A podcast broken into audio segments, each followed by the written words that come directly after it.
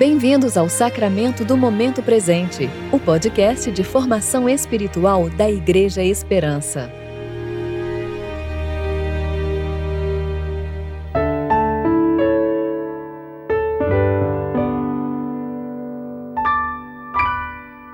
Hoje é terça-feira, 22 de dezembro de 2020, tempo de reflexão do quarto domingo do Advento. Ó Rei das Nações e objeto de seus desejos, pedra angular que reúnes em vós judeus e gentios, vem e salva o homem que do pó formaste. Eu sou Daniel Nunes e hoje vamos meditar na reflexão de Regis Fontes referente a 1 Samuel, capítulo 1, de 19 a 28.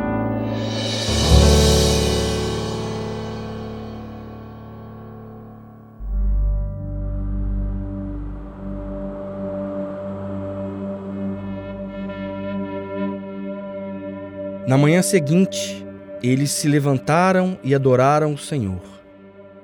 Então voltaram para casa em Ramá. Eucana teve relações com sua mulher Ana, e o Senhor se lembrou dela. Assim Ana engravidou, e no devido tempo deu à luz a um filho, e deu-lhe o nome de Samuel, dizendo: Eu o pedi ao Senhor. Quando no ano seguinte Eucana subiu com toda a família para oferecer sacrifício anual ao Senhor e para cumprir seu voto, Ana não foi e disse ao seu marido: Depois que o menino for desmamado, eu o levarei e o apresentarei ao Senhor, e ele morará ali para sempre. Disse Eucana, seu marido: Faça o que parecer melhor a você. Fique aqui até desmamá-lo, que o Senhor apenas confirme a palavra dele. Então ela ficou em casa e criou seu filho até que o desmamou. Depois de desmamá-lo, levou o menino ainda pequeno à casa do Senhor, em Siló, com um novilho de três anos de idade, uma arroba de farinha e uma vasilha de couro cheia de vinho. Eles sacrificaram o novilho e levaram o menino a Eli. E ela lhe disse: Meu senhor, juro por tua vida que eu sou a mulher que esteve aqui ao teu lado, orando ao Senhor. Era este menino que eu pedia, e o Senhor concedeu-me o pedido. Por isso, agora eu o dedico ao Senhor. Por toda a sua vida será dedicado ao Senhor. E ali adorou o Senhor. O marido de Ana tinha outra mulher, e Ana sofria com essa situação tanto quanto o outro que esteja em um casamento que não segue os estatutos de Deus. Além de não ter a exclusividade de seu marido, Ana também não tinha filhos. Uma dor e humilhação que já seriam terríveis o suficiente se amplificavam pela provocação da outra mulher de seu marido, que tinha filhos. Naturalmente, nos compadecemos de Ana e talvez fiquemos confusos ao ler que o próprio Deus a fizera estéril. As palavras que ecoam em nossas mentes provavelmente são as mesmas que ecoavam no maltratado coração de Ana. Por que o Senhor não evitava todo esse sofrimento e dava a Ana filhos? Não seria mais justo negá-los a Penina, sua rival ímpia? Por que negar aquilo que ela pensava precisar para ser completa? Talvez fossem essas palavras que Ana proferia anualmente no templo. Palavras tão dolorosas e ao mesmo tempo tão desesperadas que Ana talvez não tivesse nem coragem de vocalizá-las. Mexendo os lábios de maneira inaudível, Ana se derramava diante do único que poderia ouvir um clamor silencioso. Se Deus lhe desse um filho, ela o dedicaria ao serviço do Senhor. E ele a ouviu.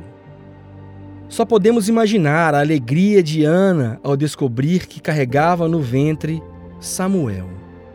E também só podemos imaginar o amargo invadindo a doçura naqueles momentos em que Ana se lembrava de seu voto e de que em breve seria privada do convívio daquela criança. Talvez ela o apertasse mais forte contra o peito toda vez que essa ideia cruzava seu pensamento. A tentação de atrasar o desmame do garoto, que naquele tempo provavelmente ia até os três anos, e roubar alguns dias para si deveria ser constante. Será que Deus ia mesmo se importar com o cumprimento daquele voto desesperado? É então maravilhoso ver que Ana cumpre seu voto. Isso mostra que Ana entendeu o que nós precisamos entender, meus irmãos. Que ela não precisava de um filho ou de um marido para ser completa ela precisava era de Deus.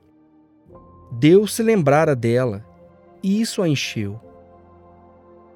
Um filho ou um marido que a amasse exclusivamente eram substitutos insuficientes para o único amor que de fato podia livrar de sua falta e humilhação. Ana entendeu que só possuía de verdade aquilo que entregava ao Senhor. Ao entregar Samuel a Deus, Ana realmente o tomou para si. Meus irmãos, qual é o nosso Samuel? O que colocamos como falta, sendo que possuímos tudo em Deus? Que Ele abra os nossos olhos para vê-los e que abramos mão alegremente daquilo que não é nosso, cuja falta não nos diminui.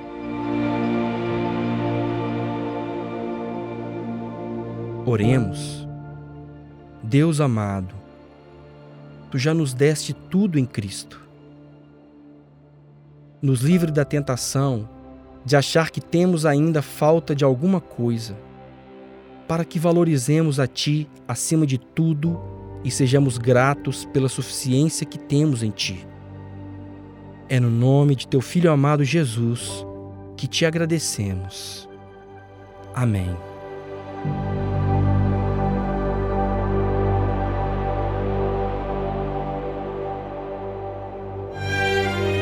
Você ouviu o Sacramento do Momento Presente, o podcast da Igreja Esperança. Agradecemos a sua atenção e esperamos que você continue se relacionando com Deus ao longo do seu dia, mais consciente de sua graça e seu amor.